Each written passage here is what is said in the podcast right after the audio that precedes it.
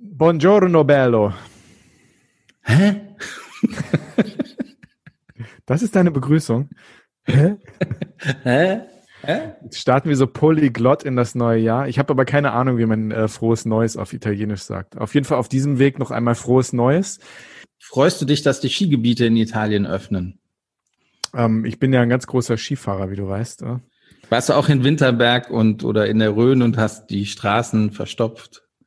Weil du unbedingt Skifahren wolltest. Ich muss zugeben, ich bin wahrscheinlich einer der wenigen Deutschen, die noch nie auf alpinen Skiern standen. Ne? Also einmal. Ich, ich habe einmal in meinem Leben Alpinskier unter den Füßen gehabt. Wie nennen sich Du, die als du bist eh ganz komisch, ne? Also so richtig, ne? Du magst auch kein Grillen. Was, was, was läuft schief bei dir? Doch, ich mag Grillen. Ich verstehe nur das Theater um Grillen nicht. Angrillen, abgrillen, vorgrillen, frühgrillen, spätgrillen, wintergrillen. Ähm, ich, ich, dieser Fetisch, dieser Grillfetisch, den verstehe ich nicht. Aber ich glaube, wir nehmen unseren Zuhörern gerade so ein bisschen den Sauerstoff der, aus der Sendung. Ähm, denn viele haben vielleicht unsere Geisterfolge nicht gehört und wir sollten euch auf jeden Fall auf diesem Wege noch einmal alles Gute zum neuen Jahr wünschen. Frohes Neues, liebe Hörer von hin und weg.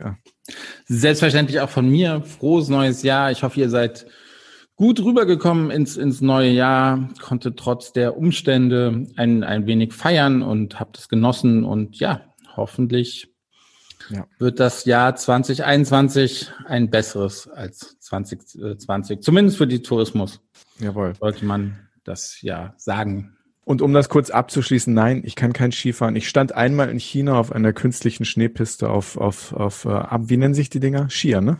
Diese Bretter, die man sich unter die Füße macht. Du saßt auf einem Schlitten, aber den Nein. Unterschied hoffentlich kennst du. Mit meiner Bommelmütze. Nein, ähm, ich kann einfach kein Skifahren. Winter ist nicht mein Ding, Schnee ist nicht wirklich mein Ding. Ähm, aber ich bin da ganz offen. Also wenn mir irgendjemand mal Skifahren beibringen möchte, dann äh, und wir zufällig an einem Skigebiet vorbeikommen und es gerade keine Pandemie ist, äh, dann würde ich nicht Nein sagen.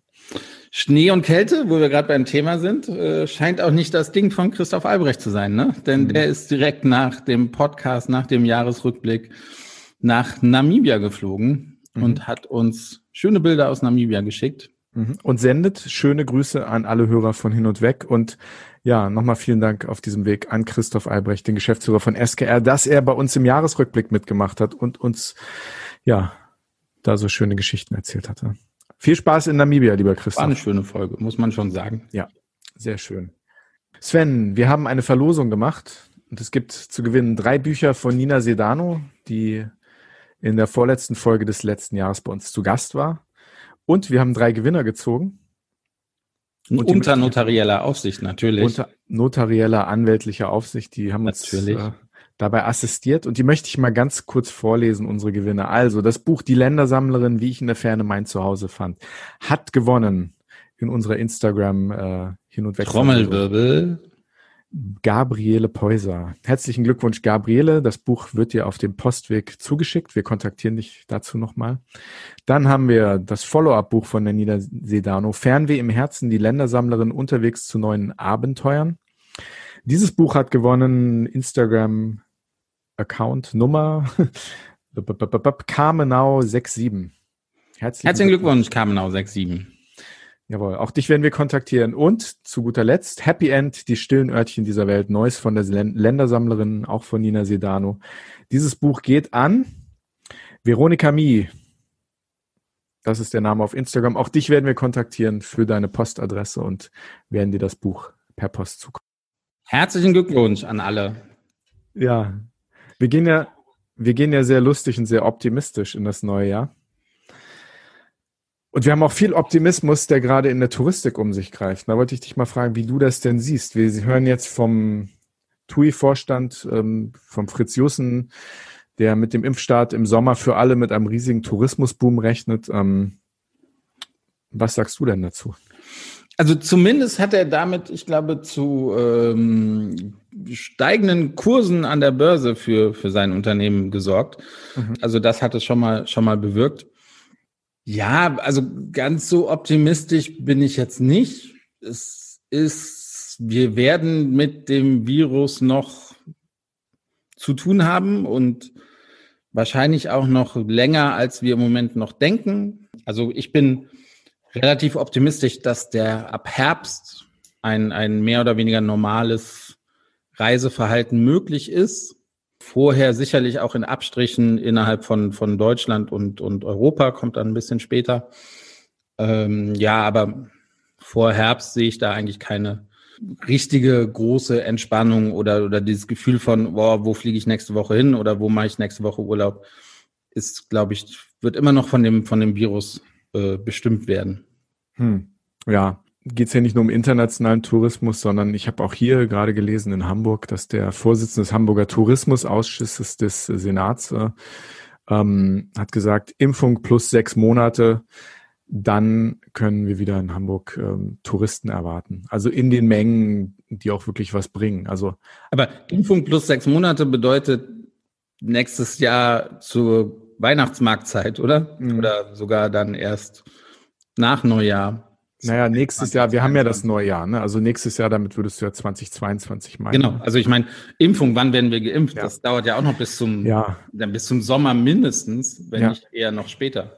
Also der Optimismus ist da, aber man muss auch ein bisschen bremsen. Ähm, Gerade auch in der FVW, dieser, dieser, einer dieser Leitartikel, dass die Armut in Mallorca stark zugenommen hat, weil natürlich Tourismusgelder wegbleiben. Ich habe heute im Guardian, im englischsprachigen Guardian, interessanten Bericht darüber gelesen, wie ähm, in, in, in einem Land wie Kirgisistan gerade äh, wirklich sehr viel zusammenbricht, weil dort natürlich der sich in den letzten Jahren sehr schnell entwickelnde Tourismus jetzt wegbleibt und dort wirklich ganze Landstriche wahnsinnig darunter leiden, dass einfach kein Geld verdient werden kann. Ne? Ja, ja. Aus anderer Quelle gehört, dass äh, in Kirgisistan zum Beispiel jetzt schon ähm, in bestimmten Landstrichen Hungersnöte ausgebrochen sind. Das kann ich nicht ganz verifizieren, aber, aber da ist auf jeden Fall einiges los und selbst wenn man mal gar nicht so in die weite Ferne guckt, ähm, ähm, selbst Berlin, ne? Berlin hat acht Milliarden Euro Umsatz durch ausbleibende Touristen im letzten Jahr verloren. Acht Milliarden Euro, die durch Tourismus einfach nicht in Berlin gelandet sind. Ne? Das ist also ne, bei allem Optimismus, den wir haben müssen, ganz so leicht. Ähm, starten wir nicht ins neue Jahr. Aber wie gesagt, wir sehen halt diesen Zweckoptimismus, dass es dann auch mit den Impfungen äh, zur Jahresmitte wieder losgeht. Und wir sehen ja natürlich auch mit dem, was jetzt an neuen Dingen passiert, äh, ähm, das natürlich auch für die Zeit nach der Pandemie geplant wird. Es gibt zum Beispiel ein, das ist das erste Mal seit ganz langem, dass äh, vom Frankfurter Flughafen aus neue Strecken nach China aufgemacht werden. Fand ich, fand ich sehr mutig zu der, also ich glaube vor zwei, drei Tagen habe ich, habe ich die Meldung gesehen, fand sehr mutig von Condor, die äh, ab sofort von Frankfurt nach Xi'an fliegt, äh, ist in der Mitte Chinas, äh, eine sehr wichtige Stadt. Die Terrakotta-Armee ist da natürlich zu Hause oder eine der Hauptsehenswürdigkeiten von Xi'an. Ähm, ja, Frondor fliegt in der jetzigen Phase sicherlich nicht ausgebucht, sicherlich.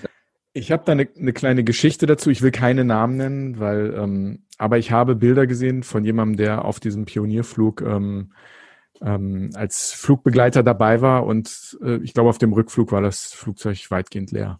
Ja. Das ist natürlich jetzt, dass die Condor diese Krise nutzt, ähm, ist eine positive Entwicklung. Ne? Das heißt, hier werden Slots frei, krisenbedingt, die die Lufthansa beziehungsweise die Bundesregierung aufgrund der Lufthansa ähm, lange geblockt hat. China ist und war ein sehr wichtiger Markt, wird auch wieder sehr wichtig werden, der Flugmarkt. Aber dadurch, dass die Lufthansa das jetzt wahrscheinlich nicht bedienen kann, aufgrund der reduzierten Kapazitäten, das ist ja auch eine Kostenreduzierung, wenn man Slots aufgibt, äh, ist das jetzt natürlich möglich geworden, dass die Condor diesen Slot ähm, bekommen hat von Frankfurt nach Xi'an. Ich glaube, ich kann da vielleicht ein bisschen aus dem Nähkästchen plaudern. Als ich noch im China-Reisegeschäft tätig war, sind ja diverse Airlines auch zu, zu uns gekommen und haben mal gefragt, ja, welche Verbindungen nach China würden denn Sinn machen, wenn wir nach China fliegen würden? Und da war Xi'an in Zentralchina, war natürlich prädestiniert dafür, eine Stadt mit 13 Millionen Einwohnern. Wir werden sehen, ob die Kondo das aushält, durchhält. Das wird sicher noch eine ganze Weile, ähm, werden dort leere Flugzeuge hin und her fliegen. Ne? Ich man kann, also zwei Sachen dazu. Also ich, man kann der Condor nur einen langen Atem wünschen. Also ich bin mir sicher, dass, dass wenn Reisen wieder möglich sind, auch, auch nach China, dass, dass der Flug durchaus funktioniert. Xi'an ist ja wirklich in der Mitte. Ich glaube, China Eastern hatte auch dann eins seiner, seiner großen Drehkreuze. Von genau. da aus kann man dann wirklich nach ganz, ganz China fliegen. Also man kann Condor nur wünschen, dass sie es, dass sie es bis dahin aushalten. Mhm. Und, und ich drücke die Daumen dafür. Ähm, weil ich wünsche mir immer noch, das ist nicht ganz meine Idee, ich, ich gebe es zu, aber ein Flug nach Urumqi fände ich immer noch sehr, sehr gut von, von Deutschland aus, weil man tatsächlich innerhalb von sechs Stunden in, in China sein kann und sich dann von Urumqi aus schauen kann, wo man nach China hin möchte. Man muss nicht erst einmal über China komplett fliegen, um in Peking oder in Shanghai zu landen, mhm. sondern kann direkt ganz im Westen von, von China landen und das Ganze würde dann nur sechs Stunden dauern mhm. und von da aus dann weiterfliegen. Das wäre sicherlich eine schöne Verbindung, die ich mir noch wünschen würde. Ganz bestimmt. Rede vom Fliegen. Wir haben auch einen ganz spannenden Gast heute, der, ne, wie wir schon vor einigen Wochen bekannt gegeben haben, uns vom Fliegen erzählen wird. Freue ich mich ganz besonders. Ein super netter Typ, der uns hoffentlich ganz viele Einsichten zum Thema Fliegen, Thema Flugangst und äh, ja. Ich wollte gerade sagen, er ist ja nicht nur, er ist ja nicht nur Pilot, sondern er ist ja auch Podcaster und ganz genau. Gibt Seminare gegen Flugangst. Also ja, ja, also da werden wir hoffentlich ganz viele Einsichten bekommen von ihm zum Thema Fliegen, auch während dieser Krise. Ich freue mich wahnsinnig auf ihn und ich äh, ja bin sehr gespannt. Doch, das wird schön. Ich bin zuversichtlich, nicht nur für das Jahr, sondern auch für die jetzige Folge. Also viel Spaß beim Hören. Hin und weg. Der Reisepodcast mit Sven Meyer und Andi Jans.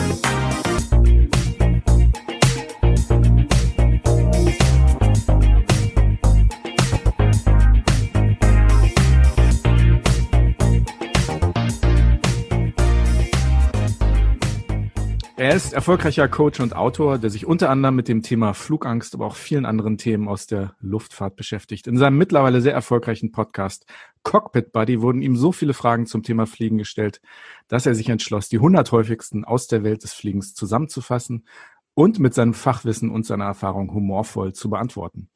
Er sagt selbst, dass es sein Herzensanliegen ist, Menschen mit Flugangst dabei zu helfen, das Fliegen wieder genießen zu können. Ach so, neben all dem fliegt er als Pilot für eine große deutsche Airline Menschen in einem Jumbojet um die ganze Welt.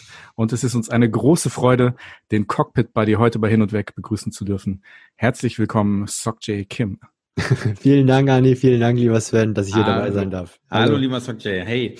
Jan, du bist Pilot und ich kann mir vorstellen, auf einer Party werden dir ganz, ganz viele Fragen gestellt. Und dann immer die gleichen, oder? Und hast du deswegen dieses Buch geschrieben?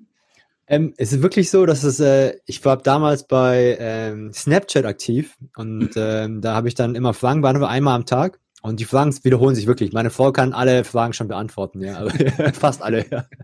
Und es sind oft sehr häufig dieselben. Und habe ich gedacht, irgendwie, bei Snapchat war das ja nach 24 Stunden weg. Und dann habe ich gedacht, okay, du musst es mal äh, konservieren.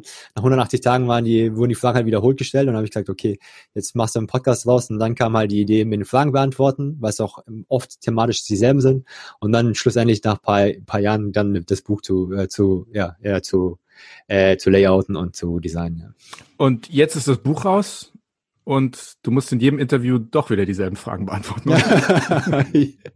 gerne, gerne. Ich kenne das ja nicht anders, ja. Also ja. ich beantworte sehr viele, sehr gerne die Fragen. Ist ja immer oft auch was Neues dabei, auch für mich. Vielleicht ganz kurz zur Klarstellung. Du bist Co-Pilot? genau, ich bin Senior First Officer. Es gibt es nicht mhm. bei allen Airlines. Also es ist ein mhm. Zwischending zwischen Kommandant und äh, Co-Pilot, aber auch mhm. ein Co-Pilot, ein First Officer. Ja. Und ähm, ich habe äh, die Ehre dann mit dem Jumbo-Jet manchmal, wenn der Kapitän in die Pause geht, wir sind da meistens zu dritt, wenn er in die Pause geht, dann ihn zu vertreten und dann auch auf seinem linken Platz Platz zu nehmen. Mhm. Ja. Normal sitzt der Co-Pilot immer rechts ja. und äh, dementsprechend, ja, ist äh, jeder auf seine Position natürlich fixiert, was das Fliegen angeht, natürlich links, rechts, Handkoordination und sowas. Aber der SF darf links und rechts sitzen, zumindest ja. im Reiseflug. Aber du kannst und darfst oder genau gesagt, du musst genau dasselbe können wie der Flugkapitän. Ne? Genau, wir können, also rein handwerklich können wir natürlich alles dasselbe. Ja, müssen wir auch. Jeder, der da äh, vorne drin sitzt, der muss das auch können. Muss das Ding fliegen können, muss auch die Systeme kennen natürlich, klar, die Abläufe, die Checklisten und alles, ja, auch die ganzen Notfallverfahren. Der Kapitän ist quasi der, der Kommandant, das ist der, der, der die Verantwortung trägt, klar, hat er noch manchmal noch andere Aufgaben. Aber ich sag mal, rein fliegerisch tun wir uns da selten was. Er hat natürlich mehr Erfahrung in der Regel, ja. Hm. Wie sehr, wie sehr nervt dich denn diese Frage? das ist einer der Top Ten Fragen, muss ja. ich ganz ehrlich sagen. Bist ja. du Pilot oder bist du nur Co-Pilot? Ja. Sehr gut. Dann frage ich mal, was denn ein richtiger Pilot? Ja. Haben wir einen guten Start Aber ich kenne die Frage schon, also von daher mhm. habe ich da kein, also ich meine, klar, die Leute kennen das natürlich nicht und äh, mhm. fragen sie natürlich, ja. Wann darfst du dich denn dann Pilot nennen? Also wie viel, wie viele Jahre, Monate dauert das bei dir noch? Bis du dich dann wirklich Kapitän Also Pilot sind wir natürlich alle, wir sind alle Piloten da vorne, mhm. aber bis du Kapitän oder Kommandant wirst, das ist abhängig von der Flugairline. Mhm. Und es kommt darauf an, wie viele Plätze gerade frei sind. Das ist wie so ein äh, Abteilungsleiter und stellvertretender Abteilungsleiter. Ja, mhm. wenn der Abteilungsleiter dann irgendwann in Rente geht, dann wird der Platz frei und dann kann der nächste nachrücken. Klar sind wir jetzt natürlich mehr Kapitäne, mehr Piloten, aber wenn halt eine Expansion stattfinden würde, was aktuell jetzt ja nicht der Fall ist, ja, das Gegenteil, dann würden natürlich mehr Arbeitsplätze geschaffen, mehr zum Beispiel auf mehr Rente, äh, Leute in Rente gehen, dann würden natürlich auch mehr Plätze geschaffen, ja. ja. Also du hast zum Beispiel bei, gerade bei kleinen oder bei jungen Airlines hast du oft den Fall, dass du sehr schnell Kapitän werden kannst, ja, und äh, so nach drei, vier Jahren ist gar kein Thema. Und äh, bei großen Airlines, so wie es bei mir ist, da dauert es 15 bis 20 Jahre, jetzt wahrscheinlich durch äh, das letzte Jahr 2020 noch ein bisschen länger. Ja, du hast gerade gesagt, also 2020 war sicherlich nicht das Highlight-Jahr, äh, auch, auch für die Fliegerei. Fliegst du im Moment überhaupt, fliegst du irgendwo hin oder bist du die ganze Zeit im Moment nur im Simulator, um, um auf deine Flugstunden zu kommen? Wie, wie kann, können wir uns deinen Alltag äh, gerade vorstellen? Also mein letzter Flug war März 2020, ja, äh, nach Tokio und zurück. Und da habe ich schon am Flugzeug habe ich noch gedacht so, oh mein Gott, ich hoffe, wir sehen uns bald wieder, habe ich, hab ich zum Jumbo gesagt. Ja, also ich wurde echt emotional, habe ich schon gedacht so und habe ich schon gedacht so, es könnte jetzt sehr, sehr eng werden und das, dementsprechend war es so. Ich habe äh, in lauter Voraussicht für meine Firma habe ich mir unbezahlte Elternteilzeit genommen. Das heißt, ich habe jetzt zwei Monate frei, einen Monat fliegen und habe dann mein Gehalt reduziert auf 300 Prozent, also nur jeden dritten Monat fliegen. Aber jetzt war es halt in den Monaten so, dass ich halt natürlich nicht gerufen worden bin quasi Kurzarbeit äh, in diesen äh, Flugmonaten. Und äh, generell ist es einfach so, dass die Leute wenig fliegen. Es kommt auf das Muster an, was für Strecken du fliegst, ja, und was die Airline gerade im Moment anbietet. Ne? Es gibt natürlich Piloten, die müssen, äh, die werden fliegen, ja. So, man kann so sagen, ein Teil ist einsatzbereit. Du musst ja drei Starts und drei Landungen machen innerhalb von 90 Tagen. Und die sind dann valid quasi mit der Lizenz, also gültig. Und es gibt paar, die sind halt draußen und da wird man schauen, wann die wieder einsatzbar sind, ja. Hm. Ich glaube, wir kommen darauf gleich nochmal zurück, aber ich, ich würde ganz gerne ein bisschen weiteren Bogen schlagen. Wir haben ja Spaß, aber die haben wir dich gerade zuerst als Podcaster vorgestellt und erst dann als Pilot. Wie war denn dein eigener Weg zum First Officer, also zum Co-Pilot und, und dann zum Podcaster? Und ähm, wie sieht dein Arbeitgeber, der ja aus Prinzip immer ungenannt bleibt, äh, deine Tätigkeit als Podcaster, Blogger, Coach und Autor? Du bist ja auch wirklich ein Advokat für die, für die Branche, in der du arbeitest. Vielen Dank für die Worte, ja. Also mal kurz zum Lebenslauf. Also ich habe äh, erst angefangen zu studieren, äh, Wirtschaftswissenschaften, also BWL, ja, also nichts Spektakuläres. Und äh, wollte eigentlich schon immer Pilot werden, schon seit ich sechs Jahre alt bin, aber damals ging das nicht, weil ich die medizinischen Anforderungen nicht erfüllt habe. Meine Augen sind besser geworden, die Anforderungen niedriger. Ich brauche zum Glück keine Brille mehr, ich sehe immer noch gut. Ja, und äh, von daher konnte ich dann die Ausbildung beginnen habe die dann gemacht, aber danach war ich erstmal zwei Jahre lang arbeitslos. Nachdem ich fertig war, das war damals für die, die ein bisschen älter sind, die wissen es noch, der zweite Irakkrieg. Mhm. Da war auch eine Krise in der Luftfahrt. Ja, Sven erinnert ähm, sich, ja. ja genau. ich habe 2001 angefangen nach 9-11, das wird vielen noch Leuten ein Begriff sein. Mhm. habe gedacht, ich versuche das mal antizyklisch, ja, versuche mal ein bisschen schlau zu sein und äh, mache die Ausbildung fertig und dann, äh, wenn es dann fertig ist mit, äh, mit der Krise, dann bin ich dann hoffentlich fertig und dann geht's wieder aufwärts. Aber dem war natürlich nicht so mit dem Irakkrieg. War ich zwei Jahre arbeitslos, dann habe ich einen Job bekommen bei der Hapag-Lloyd oder die jetzige TUI und bin da als First Officer geflogen und dann nach paar Jahren später bin ich, äh, habe ich gewechselt zur, zur jetzigen Airline. Ja. Mein jetziger Arbeitgeber ist, ähm, der hat eine ganz klare strikte äh, Trennung zwischen seiner Marke ja, und äh, den Nebentätigkeiten von seinen äh, Mitarbeitern. Kann ich gut nachvollziehen. Äh, würde ich natürlich auch äh, wahrscheinlich auch so machen, damit da kein Schmuck getrieben wird, dass der Name dann nicht äh, oder das Image dann nicht beschmutzt wird. Deswegen trenne ich all das, was ich äh, privat oder nebenher mache als Coach, äh, mache ich dann, äh, wird nie der Name genannt von der Airline und deswegen hat mein Arbeitgeber da, ja, der sieht es teilweise nicht so gerne, wenn ich da stehe Deswegen ist es immer ein bisschen komplizierter. Aber wir haben uns jetzt mittlerweile ganz gut gelöst. Im Endeffekt versuche ich ja der Branche zu helfen, der Airline-Branche zu helfen, dass wir alle das Fliegen, ich versuche ja die Leute zu begeistern zum Fliegen, weil für mich ja das Fliegen das A und O ist. Ja, ich bin ja wie so ein kleiner Junge und wenn ich am Flughafen stehe und selbst im Jumbojet noch, wenn ich da so ein Flugzeugstart sehe, dann muss ich da gehen, muss ich immer grinsen. Ja, oder auch bei jedem Start und bei jeder Landung muss ich halt immer lächeln, weil es halt einfach mega cool ist, das Fliegen. Und äh, gerade in der heutigen Zeit jetzt hier mit äh, der Corona-Krise ist natürlich ja, möchte ich viele, viele Leute hier nochmal begeistern für das Fliegen, damit es nicht in Vergessenheit gerät, ja. Hm. Ich glaube, die Leute haben auch Lust, ne? Also ja, man merkt das ja, wenn man mit Menschen redet. Äh, nicht alle wollen reisen, aber, aber viele. Und ich glaube, so der Anblick eines Flugzeugs im Himmel ähm, ist heutzutage schon wieder was Besonderes, dass die Leute nach oben gucken. Ne? Hier mitten in Hamburg, wo ich bin, wenn da früher mal ein Flugzeug über die Stadt geflogen ist, hat kaum einer geguckt. Heute ist das so dieser Wow-Effekt. Der ist schon ziemlich groß mittlerweile, ne? Mittlerweile schon, ja. Ich meine, ich schaue ja sowieso immer hoch, sobald ich Flugzeug höre. Ja, ich bin ja wie mhm. so wie so Motte ins Licht. Einfach schauen, ja, wirklich. Und äh, ich bin auch wirklich total neidisch auf die kleinen Flieger jetzt mittlerweile, die mhm. da rumfliegen und sowas. Ja, von daher ja, kann ich es gar nicht abwarten, wieder im Cockpit zu sein. Ja, wir, wir wollen dir auf gar keinen Fall die Fragen stellen, die alle dir stellen. Ähm, aber ganz drumherum kommen wir nicht. Wir haben drei Fragen aus dem Buch ausgesucht, die wir ganz gerne von dir kurz und knackig beantwortet, äh, okay. beantwortet hätten. Ne? Die erste Frage ist, warum sind die Pilotenansagen immer so undeutlich und nuschelig? Ja? das ist eine meiner Lieblingsfragen, aber das wollte ich schon immer mal wissen. Ne?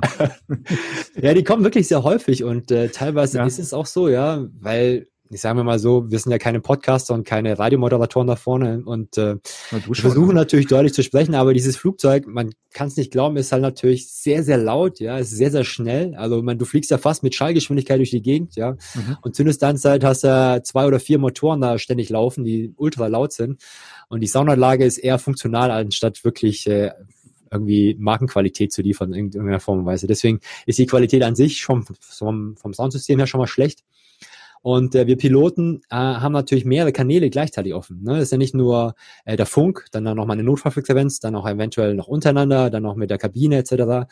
Und äh, da gibt's halt zig Möglichkeiten, wo du halt abgelenkt wirst im Cockpit. Ja, vielleicht passiert auch gerade was, was äh, deine Aufmerksamkeit gerade triggert. Aber die Leute sehen das natürlich dann nicht. Ne? Und dann stockst du auf einmal und sagst du, ja, das Wetter ist so und, und dann kommt da irgendwas und dann poppt da irgendwas auf auf dem Bildschirm und denkst so, okay, dann bist du halt abgelenkt oder was. Ja, die mhm. meisten können es ja zwar ganz gut, aber manchmal ist es dann doch ein bisschen nuschelig. Und ich glaube, die Leute haben auch so ein bisschen die äh, Erwartungshaltung, dass man da so ein bisschen mit Nasal spricht. Hier, guten Tag, meine sehr verehrten Damen und Herren. Aber ich versuche eigentlich immer sehr, sehr deutlich zu sprechen und äh, ja, mit einem Lächeln, damit die Leute Also die Fluglotsen sozusagen wegzuschalten, äh, das darf man nicht während der Ansage. Doch, man kann das runterdrehen oder man kann es auch wegschalten, klar. Okay. Aber nichtdestotrotz kriegst du natürlich mit, auch zum Beispiel, wenn eine Kabinenkollegin reinkommt oder sowas, ja, dem anderen Kollegen Kaffee mitbringt oder sowas, ja, kriegst du natürlich alles mit, ja. Also ich erwarte diese nuscheligen Ansagen. Sonst glaube ich nicht, dass ein wirklich. Siehst du, da haben wir es doch. Das Sven will unbedingt nuscheln. Ihr habt da vorne im Cockpit so viele Knöpfe, Schalter. Kennt ihr wirklich alle? Von jedem Knopf, von jedem Schalter die Funktion? Also und weißt du, wie viele Knöpfe es gibt und Schalter im Ganzen? Also ich weiß, ich habe nicht alle Knöpfe gezählt, ich habe die nicht im Kopf, aber es steht zu jedem Knopf und Schalter steht drauf, was er kann und was er nicht kann. Okay. Und aber meistens ist es einfach nur on oder off, ja. Das ist, ist also einfach manchmal eine Autofunktion, ja. Aber im Endeffekt ist es nur on oder off, ja. Und, oder Cappuccino, äh, Kaffee Crema, Espresso so in etwa, so wie Kaffeevollautomat, genau. nee, was, äh, was viele Knöpfe noch beinhaltet, was die Leute so ein bisschen äh, erschreckt, sind so ähm, die ganzen Sicherungen. Wir haben ganz viele Sicherungen im Cockpit, die sind überhalb äh, unserer Köpfe und hinten äh, im Rücken ist so meistens so ein ganzes Pan Panel voll voller äh, Sicher äh, Sicherungen. Und da kenne ich natürlich nicht jeden auswendig, aber ich weiß ungefähr, die sind systematisch gruppiert, wo was zu finden ist.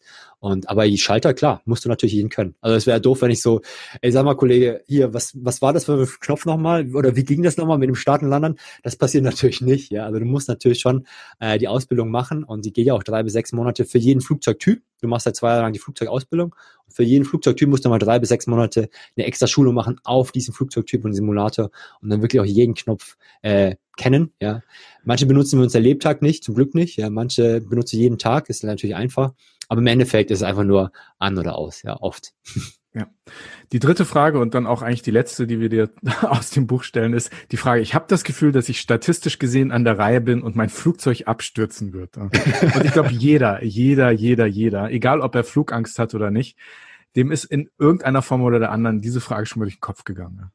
Wahrscheinlich, ja. Also, ich meine, klar, unser Kopf ist ja so gebaut, wir machen uns ja auch wirklich die wildesten Gedanken. Und wenn wir ganz ehrlich sind, wir standen ja alle schon mal in der U-Bahn-Station und haben gedacht, was passiert, wenn ich jetzt geschuckt werde oder sowas oder wenn einer mich da reinschuckt oder sowas. Wir hatten ja alle diese Gedanken und klar ist es beim Fliegen genauso, was passiert, wenn ich jetzt irgendwie, ich weiß, dass es nicht wahr ist, aber was, wenn ich jetzt doch fällig bin, weil ich mal so einen Film gesehen habe, wo das so war oder sowas, ne, wo gesagt hat, du bist jetzt, du kannst dem Fluch nicht entkommen oder sowas, ja. Dass das alles Quatsch ist, wissen wir natürlich, aber unterbewusst arbeitet das natürlich sehr arg. Aber ich sag mal immer so, das Argument dagegen ist natürlich, wenn dem so wäre, dass man statistisch dran ist, dann müssten wir Piloten und Flugbegleiter als erstes dran sein. Ne? Und dann müsste eine höhere Quote bei uns irgendwie existieren. Dem ist aber natürlich nicht so, ja. Wir freuen uns meistens guter Gesundheit, ja, oft und können bis ins hohe Alter fliegen und arbeiten und haben sehr viel Spaß dran. Also von daher müsst ihr euch keine Gedanken machen und äh, ganz sicher seid ihr nicht statistisch dran. Aber hattest du jemals eine, eine ich nenne es jetzt mal eine brenzlige Situation während, während des Fliegens? Du fliegst ja schon ein paar Jahre. Äh, gab es da schon mal was? Oder, oder Turbulenzen, oder Turbulenzen gibt es natürlich häufiger, aber irgendwas, was, was nicht ganz so verlief wie, wie geplant? Ja, es gibt schon so ein paar Folgen. Gut, ich bin jetzt schon seit 2005 fliege ich jetzt schon über 15 Jahre, 16 Jahre fast, ja. Äh, und dann, äh, ja klar, erlebst du natürlich schon ein paar Sachen, natürlich klar. Aber es war nie was Wildes dabei, muss ich sagen, ja. Mhm. Toi, toi, toi verschont worden, aber es passiert auch einfach selten. Die Systeme sind einfach dermaßen zuverlässig. Müssen sie natürlich auch sein, keine Frage. Aber klar, kommt es mal vor, dass zum Beispiel ein System nicht funktioniert oder sowas. Ich hatte mal einen Fall, da sind wir in Düsseldorf gestartet, wollten nach Hogada fliegen. Und äh, dann ist das Triebwerk, hat Vibration gegeben. Ne? Und das hast du sofort gemerkt, ja, Unwucht und sowas, ja. Äh, und dann haben wir das Ding auf Leer aufgestellt und dann kurze Absprache mit der, äh, mit der Werkstatt und mit unserer Verkehrsleitung. Und dann haben wir gesagt, okay, jetzt gehen wir halt zurück nach, das macht keinen Sinn. Dann haben wir bei Frankfurt, ja, also bei dir, Sven, haben wir dann Warteschleifen gedreht, ganz oben in der Luft, in elf Kilometer Höhe. Ihr habt also so genervt. ja, das hast du nicht gehört. Wir sind war so weit oben gewesen, das hörst du da nicht. und äh, dann haben wir uns entschieden, okay, äh, mit Absprache der Technik, wir gehen zurück. Macht keinen Sinn, mit dem Ding halt äh, weiterzufliegen nach Hogana, nach Ägypten. Sind dann in die Werkstatt und dann wurde der Flieger getauscht, die Passagiere sind mit einer anderen Crew dann runtergeflogen und wir sind nach Hause. Ja. Aber es passieren schon so manchmal so Sachen, aber es ist in der Regel nichts Wildes dabei. Was mir eher Sorgen macht, sind so die medizinischen Notfälle mittlerweile an Bord, weil das Klientel wird oft sehr, sehr, äh, ist älter mittlerweile, sehr viel älter und viele Leute gehen, fliegen auch nach Hause in ihre Heimat, in ihr Heimatland, weil sie merken, okay, es wird Zeit jetzt, ne? Und äh, nehmen dann Abschied von ihrem Gastland und gehen nach Hause und die sind natürlich schon sehr alt oder krank oder sonst irgendwas. Und dann ist natürlich die Gefahr, dass sie an Bord, was dann auch ein bisschen Stresssituation ist für viele, nach Höhenluft und sowas, nicht die gesündeste Luft ist, dass sie da halt dann äh, oft, dass wir dann medizinische Notfälle haben und die dann versorgen müssen. Ne? Das ist keine Gefahr für den Flieger, aber halt für die Passagiere, ja. Was geht denn in dir vor, wenn irgendwo in der Welt ein Flugzeug abstürzt? Aus was für Gründen auch immer? Oder berührt dich und deine Zunft das genauso wenig wie ein Autounfall, der um die Ecke passiert? Nee, es ist anders. Also klar, Autounfälle nehmen wir natürlich auch so wahr, keine Frage, ja. Und äh, aber du hast schon recht. Also bei Autounfällen ist man ja heutzutage eher abgestumpft. Ne? Man sieht ja immer diese Zahlen, das sind ja irgendwie so 3.000, 4.000 Leute pro Jahr, die sterben. Ich glaube, weltweit sind es 1 bis 1,2 Millionen. Aber diese Zahlen an sich, du hast keinen Bezug dazu. Also du hast vielleicht eventuell jemand verloren, ne? Und dann hast du, bist du näher dran. Beim Fliegen ist es so, dass einfach so selten passiert, und wir sehr viel aus den Erfahrungen oder aus den, aus den, aus den Konsequenzen von Unfällen lernen müssen, so oder so, kennen wir natürlich nicht jeden, aber viele Unfälle kennen wir natürlich und wie die sich entwickelt haben, damit wir diese Fehler nicht machen. Ne? Mhm. Und deswegen wird jeder Unfall, wird von uns natürlich schon sehr, sehr genau beobachtet. Und mich persönlich nimmt es emotional oft auch mit. Ne? Ich meine, es sind auch Kollegen, du bist halt sehr nah dran. Und es, es darf eigentlich nicht passieren. Ne? Also ich meine, der letzte, der letzte Vorfall, der ist ja quasi schon in Vergangenheit geraten, ja, aber Anfang äh, 2020 wurde ja ein Flugzeug abgeschossen im Iran. Ne? Mhm. Das haben ja viele schon vergessen durch die Corona-Krise. Ja. Und sowas darf natürlich nicht passieren. Es kann natürlich jederzeit passieren. Es gab es auch schon in westlichen Ländern, aber sowas darf einfach nicht passieren. Und sowas macht mir natürlich ich mache mir schon meine Gedanken. Ich mache jetzt mir keine äh, Sorgen oder sowas, ja, dass es wieder passieren könnte. Aber ich mache mir schon Gedanken, wie kann man Sachen verhindern? Kann man aus den Fehlern was lernen? Kann man technisch irgendwie vorgreifen oder sowas, ja, damit dein Flug sowas nicht passiert. Du willst immer einen Plan B in der Schublade haben als Pilot, ja, du willst immer sofort, okay, wenn das und das passiert, dann ziehe ich nur die Schublade raus, habe meine Checklist und mach das, ja. Dass du mhm. nicht äh, erstmal nachdenken musst, okay, was könnte die Lösung sein, ja. Ja, du hast das eben schon angerissen. Also statistisch ist Fliegen wirklich das sicherste Verkehrsmittel der Welt. Aber ich glaube, emotional, und da haben wir vor einigen Wochen schon im Podcast drüber geredet, ist das, ist das, die, die Menschen fühlen das anders. Ne? Und jeder vierte Deutsche, habe ich gesehen, hat Flugangst. Das würde bedeuten, dass in einem Flugzeug mit 200 Passagieren bis zu 50 Leute wirklich Flugangst haben in verschiedenen äh, Graden. Ne? Das, jeder hat sicher ne, eine andere Flugangst oder hat vor anderen Dingen Angst. Aber diese Menschen haben ja in der Regel mehr Angst vom, äh, vom, vom Fliegen als vom Autofahren, obwohl das Autofahren, wie du eben schon gesagt hast, ein Vielfaches gefährlicher ist. Du hast es auch schon angeschnitten, aber äh, woran liegt diese, diese, diese Flugangst? Kannst, kannst du das nochmal, du hast dich ja mit diesem Thema wirklich ausführlich beschäftigt. Oder? Kannst du da ein bisschen ja, klar. gehen? Also gerade als Frühjahrscoach habe ich mich natürlich sehr viel mit verschiedenen Level oder Graden, wie du es genannt hast, auseinandergesetzt. Ne? Da gibt es wirklich Leute, die steigen gar nicht mehr in ein Flugzeug ein. Ne? Die, hm. die, da muss die Familie alleine fliegen. Jahre ja, nicht. Bitte? Ich bin fünf Jahre lang nicht in ein Flugzeug gestiegen. Ah, wegen Flugangst? Ja. Ah, okay, siehst du, so, das ist natürlich schon mal eine heftigere Variante, sag ich mal. Gibt es Leute, die brauchen eine Bezugsperson, also die brauchen eine, die Bezugsperson, eine Sicherheitsperson, die sie mitnehmen können, als Partner zum Beispiel oder sowas, ja, wo sie halt Vertrauen haben, die, der ihnen Sicherheit gibt, ne? Und dann gibt es auch Leute, die, die kriegen dann nur Angst, wenn es so ein bisschen wackelt oder sowas, ja. Da gibt's auch so, ne? Da gibt's verschiedenste Variationen.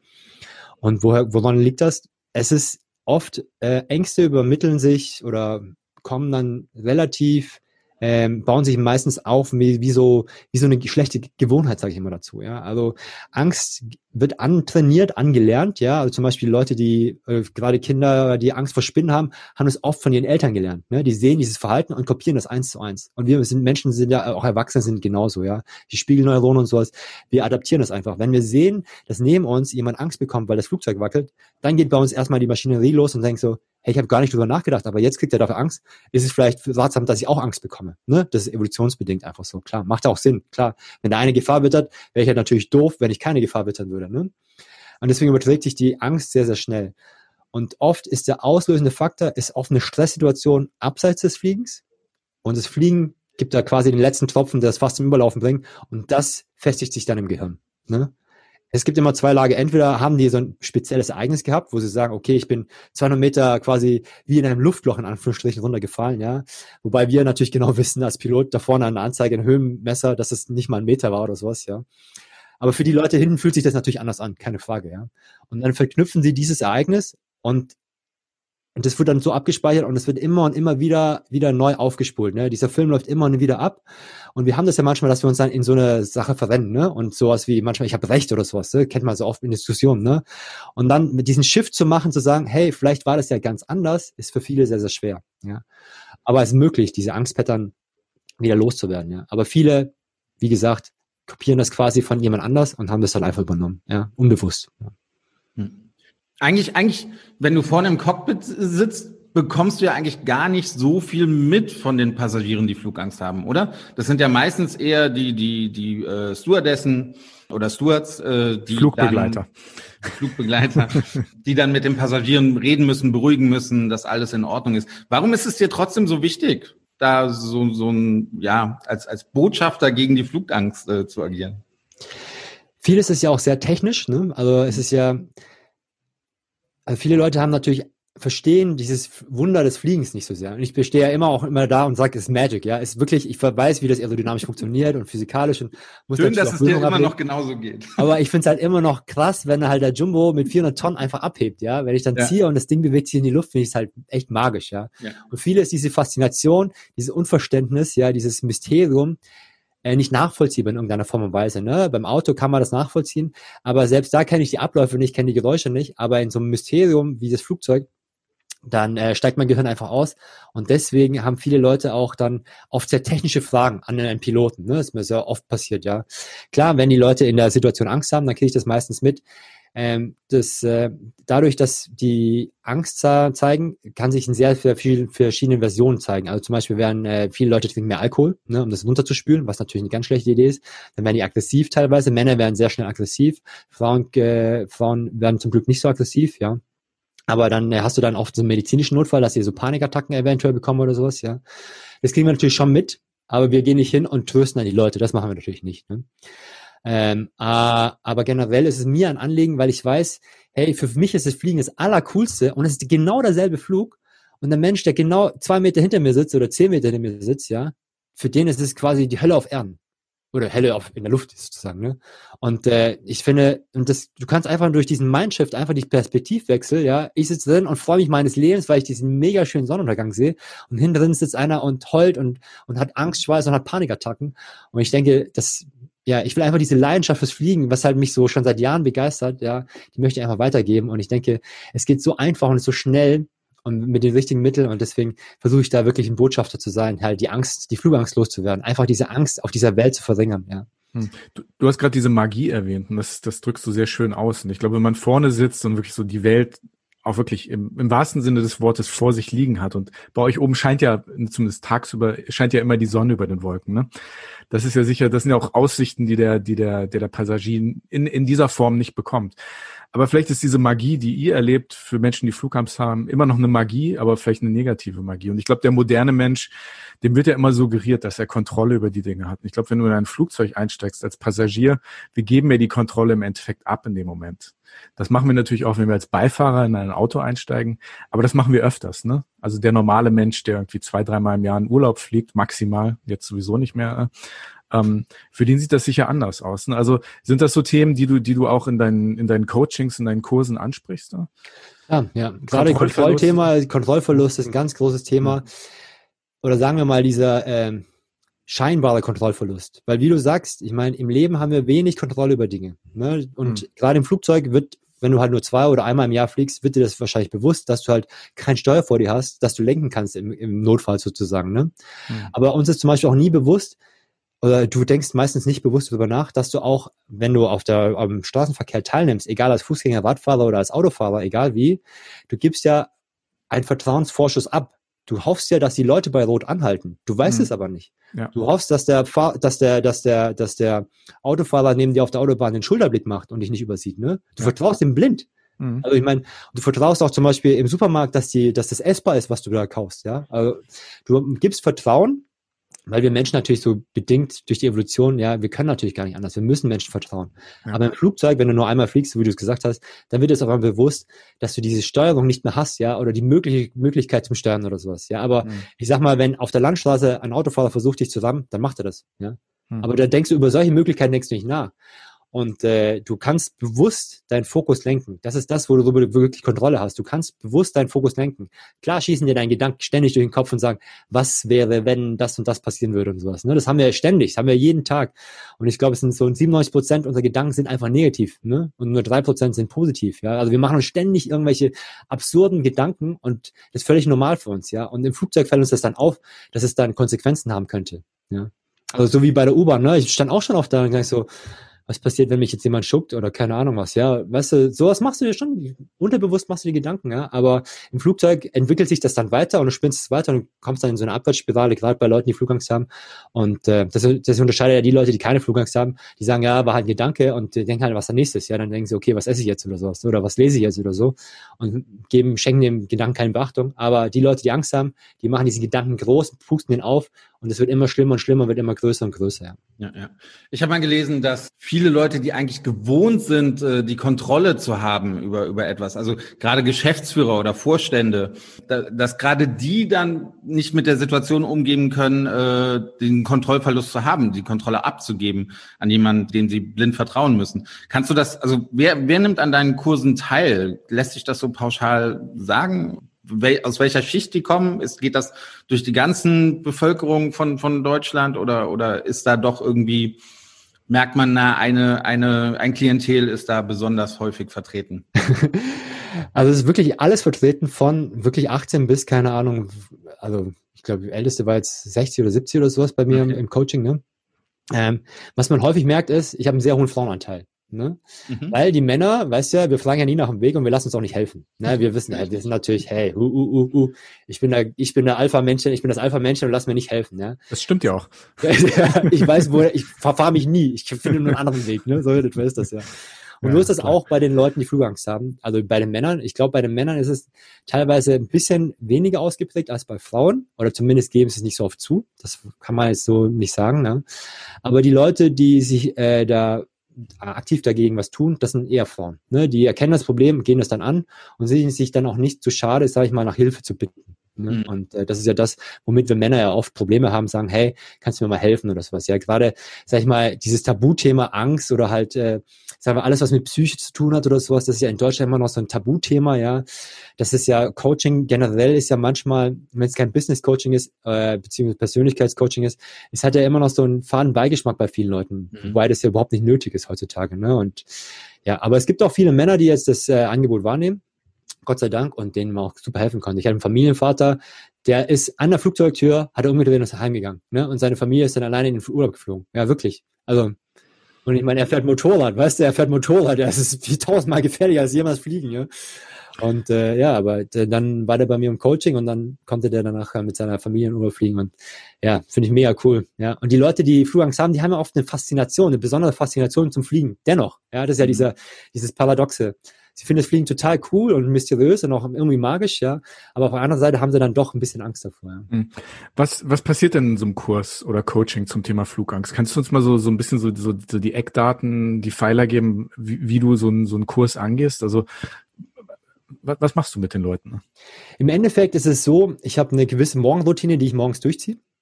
Mhm. Und die ist sehr, sehr heilsam, finde ich, ja, sehr, sehr heilsam. Und äh, die Idee war ja nicht, dass ich ein Coaching gebe, sondern es war so, hey, hast du mal einen Tipp? Und dann hatte ich so eine Fluggangsgruppe, wo, äh, eine Facebook-Gruppe, wo die Leute mir die Fragen gestellt haben für den Podcast. Und dann habe ich gesagt, hey, können wir nicht mal mit dir fliegen? Dann habe ich gesagt, ja, können wir schon machen, aber ich fliege ja nicht mit 20 Leuten, die Flugangst haben. Das tue ich mir nicht an. Ja. Also, ich kann ja nicht mit 20 Leuten Händchen halten oder sowas. Ne? Mhm. Ich sage, ihr macht einen Teil meiner Morgenroutine, die bringe ich euch bei. Ne? Und ich erkläre euch, wie ihr diese, diese Gewohnheit, diese schlechte Angewohnheit, die ihr abtrainieren könnt. Ne? Und das ist, ein, das ist einfach nur einfach pures Training. Und die Leute, die fleißig sind, die sind 100% erfolgreich. Ne? Und du merkst sofort, die Leute, die nicht fleißig sind, die siehst du dann, ich mache ja immer noch so Gruppenflüge mit denen, dass wir zusammen fliegen gehen, ja, aber nach dem Coaching natürlich, ja, nicht mhm. vorher. Und äh, ja, du merkst sofort, wenn Leute trainiert haben oder nicht trainiert haben. Zum Glück trainieren die meisten Leute, ja.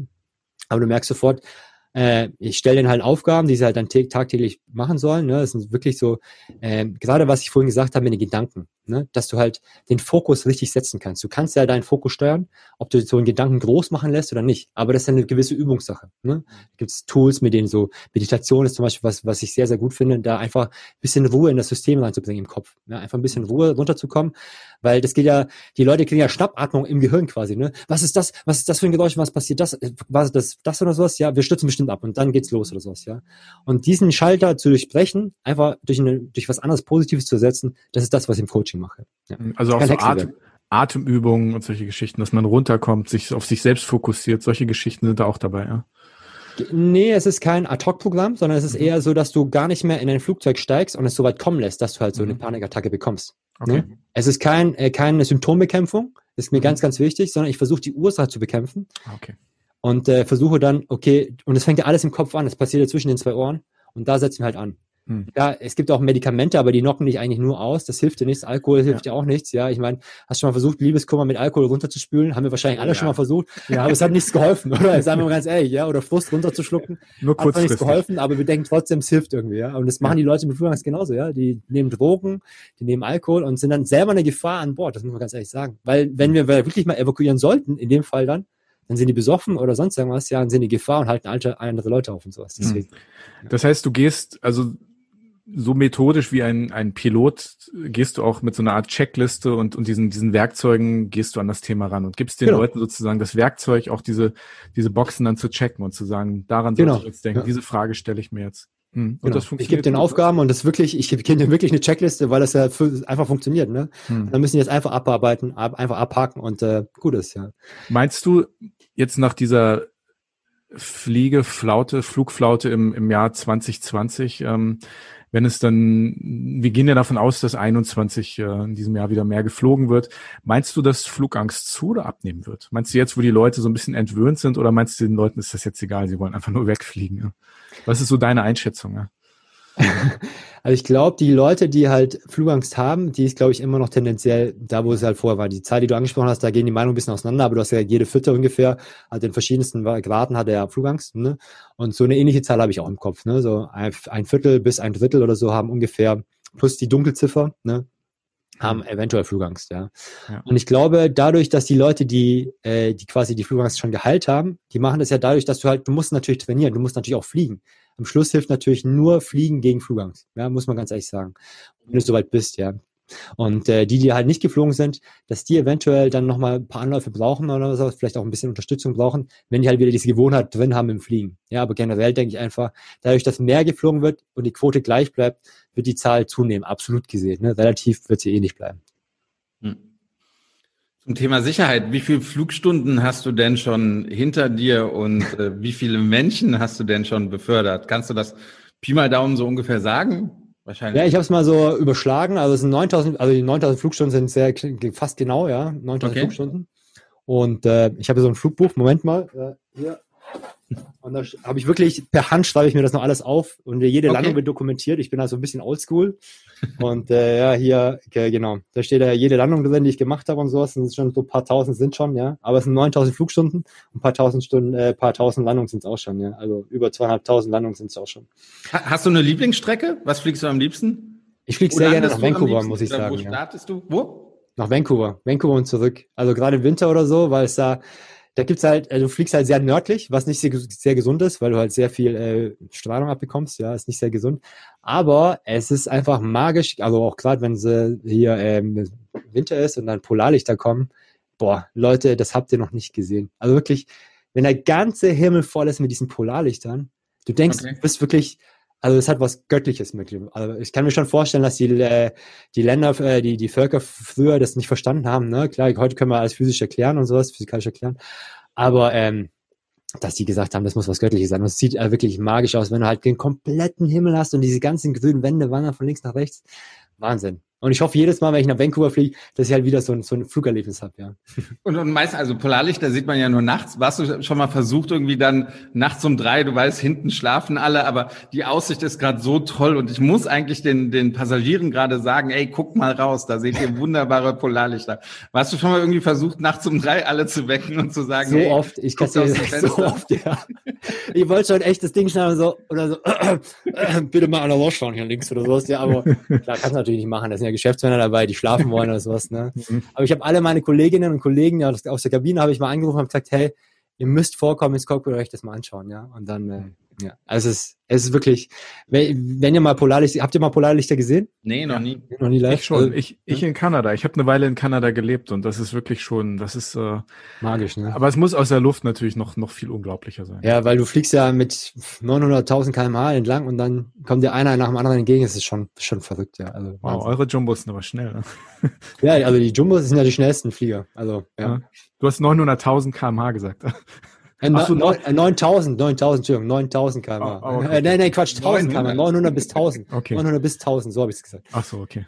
Ich Also weiß nicht viel über 900.000 das schon ein Fliegen, bisschen aber, schnell. aber hätte ich auch 900 gesagt. bis 1000 km ungefähr. Aber zurück von Vancouver, manchmal, wenn, wenn der äh, Golfstrom, also Jetstream richtig hart ist, waren wir auch schon mal über 1000, glaube ich. Ja, das Also- kann natürlich schon drüber gehen, ne, genau. Aber wir, der Jumbo ist einer der schnellsten Passagierflieger generell, ja. Und, ähm, ja. Ähm, die anderen fliegen schon sehr langsam. Das merkst du auf der Flugzeit auch einfach, ja. Also der kann auch natürlich, braucht er natürlich mehr, klar, aber der kann auch schon gut knattern, sagen wir das ja. Lohnt sich meistens nicht, aber der hat von Haus aus einfach, der ist einfach schnell. Ja. Nur ein bisschen was Persönliches. Da schreibst du aber auch ein Buch drüber, denke denk ich, glaube ich, ist es auch okay, dich zu fragen. Du bist geborener Schwabe? Ich bin geborener Schwabe, ja. Genau, wie man, dein Name indiziert das nicht. Ich glaube, deine Eltern sind nicht geborene Schwaben, ne? Meine Eltern sind keine geborenen Schwaben, meine Eltern sind äh, Nike-Schmeckte, wie man im Schwabenland so sagt, ja, also Ja. zugezogene, kommen aus Südkorea. Ja. Ja. der Kim ist äh, ein äh, südkoreanischer Name oder koreanischer Mhm. Name. Ja. Und ja, ich bin in Ludwigsburg groß geworden, ja, und äh, wohne äh, bald in Frankfurt, ja. ich gehe näher zur Arbeit. Ja, genau, ins Hesseland. Bin ich schon gespannt, der Kulturschock wird groß sein. Hm. Meine Frau, die kommt zwar, ihre Eltern sind auch aus Korea, ja, Mhm. aber sie kommt aus Bochum und es war schon so ein bisschen äh, Kampf der Kulturen war das hier so, ja. Bochum, Pott und dann äh, der Schwabe an sich. Wir, wir haben immer noch Kommunikationsschwierigkeiten bezüglich der Sprache. Das ist sehr lustig manchmal, ja, wirklich, ja. Die kennen manchmal Wörter nicht, die wir unten benutzen im süddeutschen Raum. So Mhm. Hinzus und Rückzus oder sowas. Ja, das Sven, du wirst es kennen, die Wörter, ne? Nein. Hinzus, Rückzus. Nee? Was? Was ist mit dir los? Ich, ich bin, also ich bin äh, gebürtiger Kölner eigentlich. Also ich Ah, bin auch okay. nur nach Frankfurt zugezogen, bin, bin kein wirklicher waschechter Frankfurter. Ja. ja, aber meine Frau, die, die sagt immer so, das ist doch kein Wort, das hast du dir ausgedacht oder sowas, ja. Aber Sven, vielleicht ist das für dich eine Marktlücke, dass du so Hessen-Coaching machst für zugezogen. Hm, weiß nicht. Dafür ist mein Hessisch, glaube ich, mein Frankfurterisch äh, zu Ja. schlecht eigentlich. Aber wie, wie ist denn deine, deine Beziehung heute zum, zum Mutterland deiner Eltern? Bist du die Strecke Frankfurt-Seoul, bist du die selbst auch schon geflogen? Ist das so in nicht geflogen. Korea noch sehr lebendig in deinem Leben, das Thema? Ähm, ja, klar, natürlich. Also wir haben jetzt auch einen Sohn und wir versuchen natürlich auch äh, viel koreanische Kultur noch mitzugeben. Hm. Das ist uns sehr, sehr wichtig. Ich meine, klar, wer, wer, das ist ja ein Geschenk, das er hat. Und wenn wir das vergeuden würden, wäre es natürlich schade. Ne? Wir versuchen das Beste aus diesen Kulturen zu mischen und mitzugeben. Klar, gibt es immer Sachen, die du in der einen Kultur gut findest, in der anderen nicht. Und wir versuchen einfach das Beste draus äh, zu machen. Und äh, wir, das ist ja so eine Generation, das nennt sich ja Third Culture Kid. Das kennst du ja wahrscheinlich, Andi, ne? Ja, genau. Und äh, genau, das versuchen wir gut auszuleben. Aber wir sind einfach Multikulti. Und das ist einfach so, ja. Wir sprechen gemischt mit ihm Deutsch, Koreanisch, ja. Aber uns ist auch wichtig, dass er halt diesen Teil, ich meine, er sieht ja koreanisch aus und das ganze Rassismus-Thema ist ja in dieses Jahr, äh, letztes Jahr hochgepoppt, ja. Von daher wird es uns mal sein Leben lang begleiten. Wenn wir natürlich hier in Europa bleiben, wird ihn das sein Leben lang begleiten. Da wird er sich nicht ausgenommen, äh, wird, können wir nicht davor schützen, ne? keine Frage. Aber uns ist sehr wichtig, dass wir diesen Bezug noch haben, weil wir diese Werte sehr schätzen, die wir in Korea haben. Meine Eltern sind nach Korea gezogen vor ein paar Jahren. Ähm, genau, die wohnen äh, nicht in Seoul, aber unten in Gwangju. Und äh, klar, die wollten wir eigentlich dieses Jahr besuchen äh, letztes Jahr besuchen, aber das ging ja natürlich nicht, ja. Und äh, ja, ich kann es gar nicht mehr abwarten. Ich bin auch sehr gerne in Korea, weil ich das Essen einfach cool finde. Also koreanisches Essen ist mega lecker. Man kann ich nur jemandem empfehlen, probiert's mal aus, ja. Aber auch das Land ist einfach wunderschön zum Reisen einfach, ja. Also die Berge und sowas. Und äh, ja, einfach, einfach tolles Land. Ja. Du hast vorhin erwähnt, dass du, dass du ähm, als du deine Ausbildung abgeschlossen hast, nicht gleich einen Job gefunden hast. Das waren schwere Zeiten, du hast vom Irakkrieg geredet und so weiter. Ähm, du fliegst aber mittlerweile seit 15 Jahren. Ne? Ähm, welchen Rat würdest du denn in dieser schwierigen Zeit, in der alle, die mit Reisen ihr Geld verdienen, ähm, wirklich sich auch Sorgen machen, welchen Rat würdest du denjenigen geben, die wie du damals äh, gerade vor kurzem ihre Pilotenlizenz erhalten haben? Ne? Und, ja, und jetzt sozusagen sehr, in eine ungewisse Zukunft gucken. Ne? Ja, also es ist, ich muss ganz ehrlich sagen, die Zeit, die war natürlich sehr hart. Das muss schon sagen. Also ich hatte nichts zu essen, also ich hatte kein Geld, ich habe nur einen Nebenjob gehabt und so. Und im ersten Monat kriegst du das Geld erst am Ende des Monats, ja, hatte ich kein Geld zum, zum Wohnen. Ich musste schwarz fahren, ja, ja, unvorstellbar. Und ich hatte zum Glück hatte ich eine Wohnung, äh, die habe ich mir im WG-Zimmer, habe ich mir mit jemandem geteilt. Das heißt, die Wochen, dann musste ich irgendwie rausziehen und so.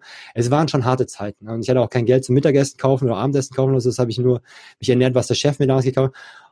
Im Nachhinein bin ich natürlich sehr, sehr dankbar für diese Zeit. Ne? Und das Einzige, was mich wirklich quasi da am Leben erhalten hat, diese Motivation, war meine Leidenschaft fürs Fliegen. Ne? Und diesen Traum vom Fliegen nicht aufzugeben. Und diesen Tipp kann ich wirklich Leben geben, egal in welchem Bereich im Leben. Klar, wir machen, jeder macht Krisen durch. Aber diesen Herausforderungen, die dich wahrscheinlich stärker machen, die dich wahrscheinlich dankbarer machen fürs Leben. Und du darfst einfach niemals aufgeben. Du darfst niemals aufgeben. Und wir kommen oft an diesen Punkt, und gerade wir Erwachsenen geben einfach zu früh und zu schnell auf in meinen Augen. Ja? du darfst einfach nicht aufgeben. Und ich sage auch den ganzen Pilotenabgängern, in meinem Kurs waren auch viele Leute, die, die den Job dann hingeschmissen haben, ne? weil sie dann gesagt haben, okay, sie machen was anderes, weil sie keinen Job bekommen. Aber ich, hab, ich bin all in gegangen. Ich hatte nichts anderes. Ich hatte 70.000 Euro Schulden, ja. Mein Leben war quasi, ich habe einen Nebenjob gehabt, ich habe bei einer Umzugsfirma gearbeitet, ja, geschleppt, ja, also wirklich. Und äh, ja, ich hatte, ich, hatte, ich hatte nichts anderes. Ich hatte keinen Plan B mehr in der Tasche. Und ich musste, ich wusste, es muss funktionieren. Und habe alles da auf diese Karte gesetzt und schlussendlich hat es auch funktioniert. Aber ich glaube auch, weil ich nie aufgegeben habe. Ja, auch wenn ich kurz gedanklich natürlich öfters mal diese Schleife gedreht habe, aber du darfst einfach nie aufgeben. Gerade in der Reisebranche, das wird, ist hart, ja, und es wird auch 21 wird es auch noch hart sein. Also ich kann mir nicht vorstellen, dass wir sagen, okay, morgen ist alles durch, ja, und äh, Sonnenschein. So wird es auch nicht sein. Es wird wahrscheinlich 21 noch holprig werden und äh, es wird noch eine gewisse Zeit dauern. Wie lange weiß keiner. Aber einfach niemals aufzugeben und für seine Träume, für sein, für sein Wunschleben einzustehen, ich glaube, der beste Rat, den ich jemals bekommen habe. Und ich kann auch nur jedem empfehlen, dieses Buch, was mir geholfen hat, auch während damals dieser Krise, Der Alchemist, ja. Da ist diese Odyssee, ich kenne das Buch, ja, der Alchemist ja, ja. von Paulo Coelho, die Odyssee. Und du gehst einmal mal im Kreis und du wirst Krisen bewältigen müssen und sowas und am Schluss kommst du wieder zu Hause an und bist happy ne, und erreichst mhm. dein Ziel. Und wenn du alles dafür gibst, dann wird das Universum oder die göttliche Macht oder wie auch immer du es nennen möchtest, wird dir dabei helfen, dein Ziel zu erreichen. Es mhm. wird aber Prüfungen geben. Und ja. ich denke, Corona ist, ist eine Prüfung für uns alle gewesen jetzt, ja. Ja, ja. Ja. ja, man kann nur hoffen, dass, dass die Impfungen, die ja jetzt begonnen haben oder beginnen werden, so ein bisschen Normalität dann für, für 21 schaffen. Aber ja, schauen wir mal, was, was wird. Das Fliegen hat in den letzten Jahren auch so ein bisschen negativen Touch bekommen. Also Hashtag Flugscham. Das kommt zumeist halt, weil es halt Flüge gibt, wo, wo die, die Fahrt zum Flughafen mit dem Bus oder mit der Straßenbahn teurer ist als der Flug selbst. Also für 12 Euro oder 9,99 nach Dublin oder, oder nach Alicante oder sonst irgendwas. Was, was hältst du von dem Konzept der, der Billigflieger? Und kannst du verstehen, dass Leute sagen, hm, oder sich fragen, wie, wie kann da eine Fluggesellschaft überhaupt noch Geld mitverdienen? Also ich, ich weiß ja, wie die Fluggesellschaften Geld verdienen. Ne? Und deswegen kann ich auch manche Billigflug-Airlines nicht unterstützen einfach, weil ich das einfach moralisch und ethisch nicht mhm. vertretbar halte, wie die teilweise mit ihren Mitarbeitern umgehen, ne? Oder halt teilweise Subventionen ausnutzen oder halt äh, andere Firmen quasi dann ausbeuten. Ne? Das halte ich für keine gute äh, Firmenpolicy, ne, muss ich ganz ehrlich sagen. Deswegen wäre ich auch nie mit denen fliegen. Es gibt aber genauso gut äh, profitable und gute äh, Billig-Airlines, ne? Und äh, die ich auch empfehlen würde, mit denen zu reisen. Da keine Frage, ja. Also da, von daher ähm, kann man das nur unterstützen. Und ich kann auch jeden verstehen, der gerne auch mal in Urlaub fliegen möchte. Natürlich haben wir alle diese Wünsche, ne? Wir wollen gerne mal reisen. Und vielleicht gibt es auch viele Leute, die haben nicht so viel Geld. Und klar, wenn du eine vierköpfige Familie bist, dann musst du natürlich schauen, wo das, wo das Geld bleibt am Ende des Monats. Klar, dann willst du natürlich so wenig wie möglich Geld ausgeben für den Flug oder sonst irgendwas. Das kann ich alles nachvollziehen, ne? Gar keine Frage. Mhm. Langfristig, äh, ich denke mal, jetzt durch die Krise wird es diese, diese Zahlen wird es wahrscheinlich vorerst hoffentlich nicht mehr so geben, weil die ja natürlich, die wurden natürlich nur schön gerechnet. Wenn du ein Ticket für, keine Ahnung, für 9,99 irgendwie nach Dublin bekommst, dann weißt du, irgendein anderer muss dafür zahlen, dass du nach Dublin kommst. Das muss dir eigentlich bewusst sein. Vielen Leuten ist nicht klar, aber es muss dir eigentlich bewusst sein, dass irgendein anderer das zahlt für dich. Ne? Sei es die Mitarbeiter, sei es der Flughafenbetreiber, sei es das Land oder sonst irgendjemand. Irgendjemand zahlt für dich, ja. Generell sehe ich auch ähm, ich hoffe, dass die Airlines die, die, Chance, die Chance nutzen, einfach diese Krise zu nutzen und versuchen, nachhaltiger zu fliegen. Weil das Fliegen an sich ist ja schön, ist ja wie beim Zugfahren auch. Ich meine, vor 100 Jahren sind wir noch mit Kohle gefahren, ne? aber heute ist ja alles elektrisch, ja. Und äh, ich hoffe, dass wir, dass ich das noch erleben darf, dass wir einfach nachhaltiger fliegen. Weil das Fliegen an sich ist ja, ist einfach eine, ist einfach schön, ist echt wirklich schön. Aber wie wir es machen, da kann man noch viel dran verbessern. Und ich hoffe, dass einfach, dass es einfach schnell geht, dass wir nachhaltiger fliegen können weil es tut mir echt in der Seele weh, wie viel Sprit wir da jeden Tag raushauen, ja, oder rausgehauen haben in der Vergangenheit. Klar, es sind Unmengen an Sprit, ja, aber andererseits glaube ich auch nicht, dass wir Menschen voller Vernunft sind, ja, haben wir 2020 leider gesehen, dass wir nicht immer Rücksicht aufeinander nehmen, ja, sonst hätten wir die Krise auch besser bewältigen können. Ähm, ich denke mal, wir werden den letzten Tropfen Öl verfliegen, ja. Ich glaube, es wird, also, oder verfahren, also, ich, im Moment sieht es zumindest so nach aus. Von daher ist manchmal sogar vielleicht auch schlauer zu sagen, okay, lass uns das ganze Zeug verbrennen, ja, dann ist schneller loswerden. Dann müssen wir quasi nicht gezwungen, um umzudenken, ja, damit es der Letzte auch kapiert hat.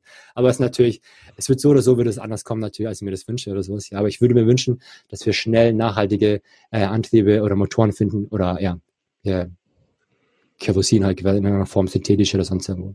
Hm.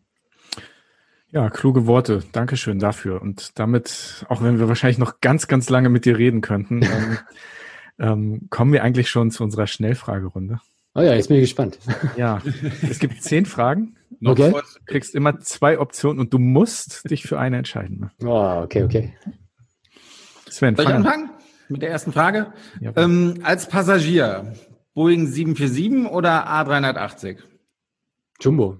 Immer Jumbo. Immer, immer Jumbo. Der 380 ist zwar leiser, viel leiser, angenehmer, aber immer Jumbo. Auf jeden Fall immer Jumbo. Die Königin der Lüfte, ne? Immer. Ist immer noch eins der schönsten Flugzeuge, ne? Also für mich das schönste Flugzeug, ja. wirklich. Und ich habe Glück, dass ich den überhaupt noch erlebt habe, ja. Also muss ich ganz ehrlich sagen, finde ich cool. Ja.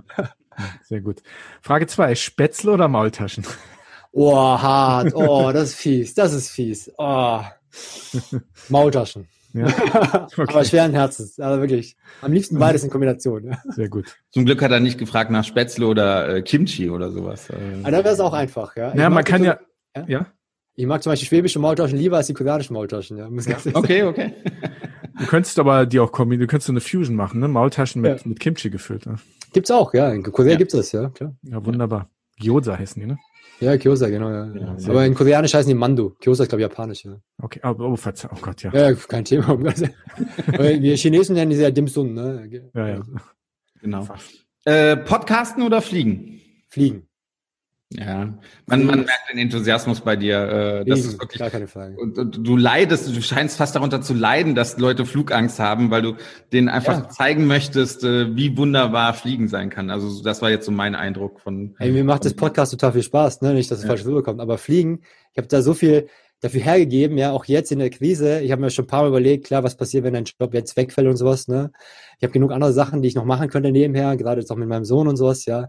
Aber das Fliegen, das will ich wahrscheinlich nie aufgeben, ja. Hm. Zumindest irgendwie Teilzeit fliegen oder sowas. Am liebsten. Hm. Nächste Frage. Eigenes Essen zur Arbeit mitbringen oder das Flugzeug essen? Eigenes Essen. Immer eigenes Essen. Ich Ja? wirklich.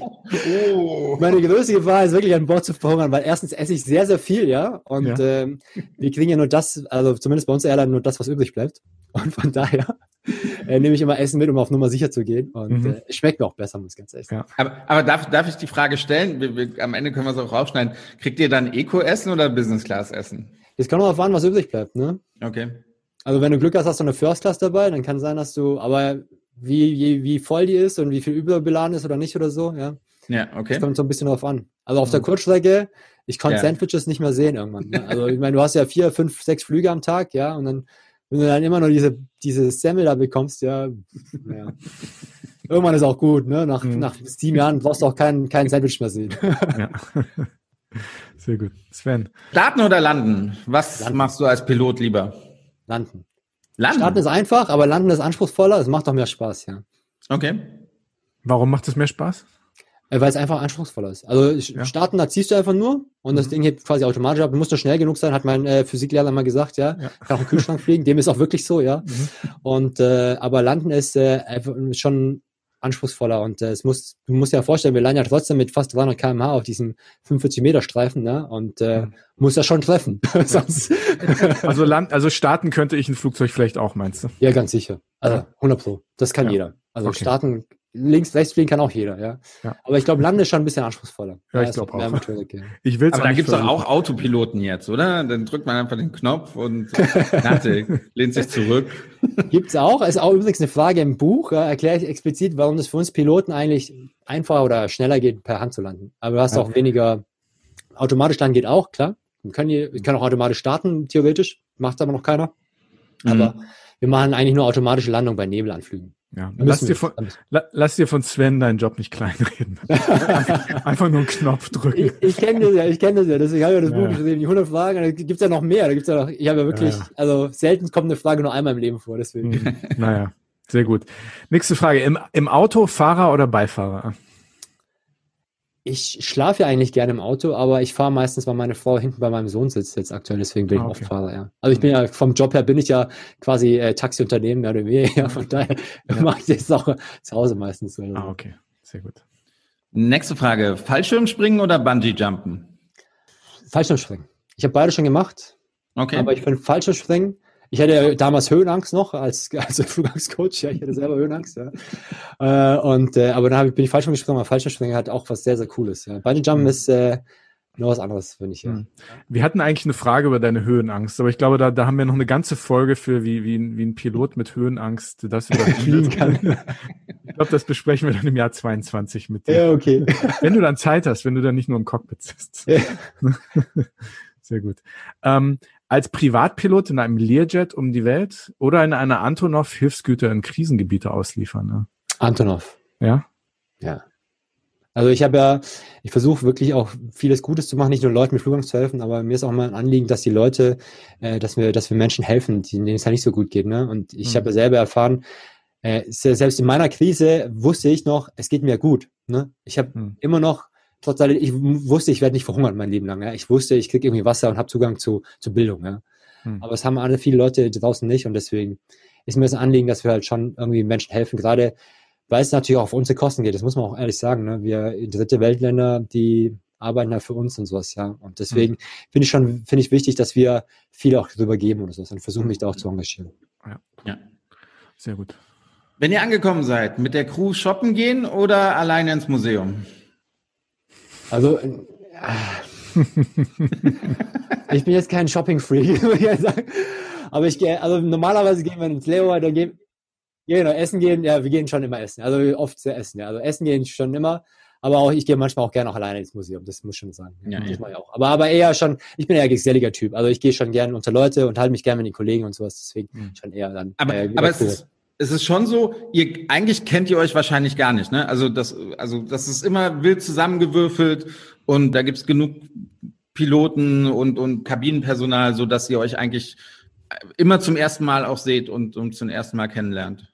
Oft ist es der Fall, zumindest bei uns in der Airline ist es so, je nachdem wie groß die Airline halt ist und wie groß die Basis ist, dass, dass du halt hm, die meisten nicht kennst. Aber es gibt schon noch, je länger du dabei bist, kriegst, du, kennst du natürlich schon mehr Leute. Mhm. Und wenn du mit den Leuten schon mal geflogen bist und nicht gut verstanden hast, ist natürlich umso lustiger, ne? wenn du dann halt was miteinander, mit, untereinander, äh, was in Unternehmen kannst oder so. Ja. Aber ich habe auch mal zum Beispiel Flüge, die habe ich mir extra so ausgesucht, das kannst du auch machen und dann äh, suche ich mir die Kollegen auch noch aus, dann versuchen wir alle auf diesen Flug zu kommen damit wir dann halt quasi dann irgendwie einen Ausflug planen können oder sowas, ja. Also wir gehen manchmal wandern oder sowas, ja, das mache ich mhm. gerne. In Vancouver gerade Skifahren oder sowas kann man auch gut machen oder sowas, ne. Es gibt tolle, tolle Sachen, die man machen kann, ja. ja. Sehr gut. Ich traue mich gar nicht, die letzte Frage zu stellen, weil ich glaube, wir kennen die Antwort. Die Frage ist hin oder weg, Heimaturlaub oder Fernreise? Würde jetzt überraschen, aber ich bin, ich bin gerne zu Hause. Macht eigentlich auch Sinn, ne? ja, ja, wenn man den ganzen Tag nur fern weg ist und ja. das, dann ist zu Hause hat nochmal einen anderen Stellenwert. Ja, na klar. Eigentlich. Äh, also ich, ich reise sehr gerne um die Welt, aber ich kriege so nach zwei, drei Wochen, das weiß meine Frau auch, kriege ich dann Heimweh. Ne? Auch wenn ich ja, dann auch mal länger, wir wollen auch so, so ein Nomadentum, war eigentlich geplant dieses Jahr mit dieser Elternteilzeit. Das war eigentlich so geplant, dass wir halt so zwei Monate irgendwo äh, äh verschiedene Länder besuchen und sowas, ne? Und dann von die äh, unterwegs arbeiten. Gerade für Cockpit Buddy, aber das ging jetzt ja natürlich nicht, äh, aber ich bin sehr gern zu Hause. Nach zwei Wochen kriege ich Heimweh. Ja. Mhm. Ja. Damit bist du unerwarteterweise unser allererster Gast, der hingesagt hat und nicht weg. ja, manchmal ist es überraschend, ne? Mhm, das stimmt. Aber ich bin sehr gern unterwegs natürlich, klar, finde es cool. Aber ich bin lieber zu Hause. Ja. Sein Buch heißt Cock heißt nicht Cockpit Buddy. Er ist der Cockpit Buddy. Sein Buch heißt Pilot Secrets und ähm, ja, er bietet Seminare und Coachings zum Thema Flugangst an. Hat einen Podcast, der Cockpit Buddy heißt. Und äh, wir bedanken uns sehr bei dir, lieber Sokje, dass du heute bei Hin und Weg dabei warst und uns ein bisschen über deine Welt aufgeklärt hast. Vielen Dank. Ja. Danke euch beiden, dass ich hier dabei sein durfte. Ja, sehr gerne. Vielen lieben Dank. Und liebe Zuhörer, wir würden uns natürlich sehr freuen, wenn ihr nächste Woche wieder dabei seid bei Hin und Weg, der Reise-Podcast mit Sven Meyer und Andi Jans. Und wenn ihr Fragen habt oder Vorschläge oder Anmerkungen, auch äh, Fragen an Sockjay, könnt ihr uns gerne auf äh, Hin und Weg Podcast jeweils auf Facebook oder auf Instagram kontaktieren. Sockjay ist natürlich mit seinem Instagram-Account auch auf Instagram sicher, äh, sichtbar, nicht wahr? Natürlich, ja. ja da könnt ihr ihn finden und da kriegt ihr auch alle Informationen über ihn und wo man seine Seminare zum Thema Flugangst buchen kann. Also hat viel Spaß gemacht, dein Plädoyer, Plädoyer gebt nicht auf, das nehmen wir auch mit in das Jahr 2021 und vielen lieben Dank, dass du dabei warst. Danke. Vielen Dank, ciao. Ciao. Tschüss.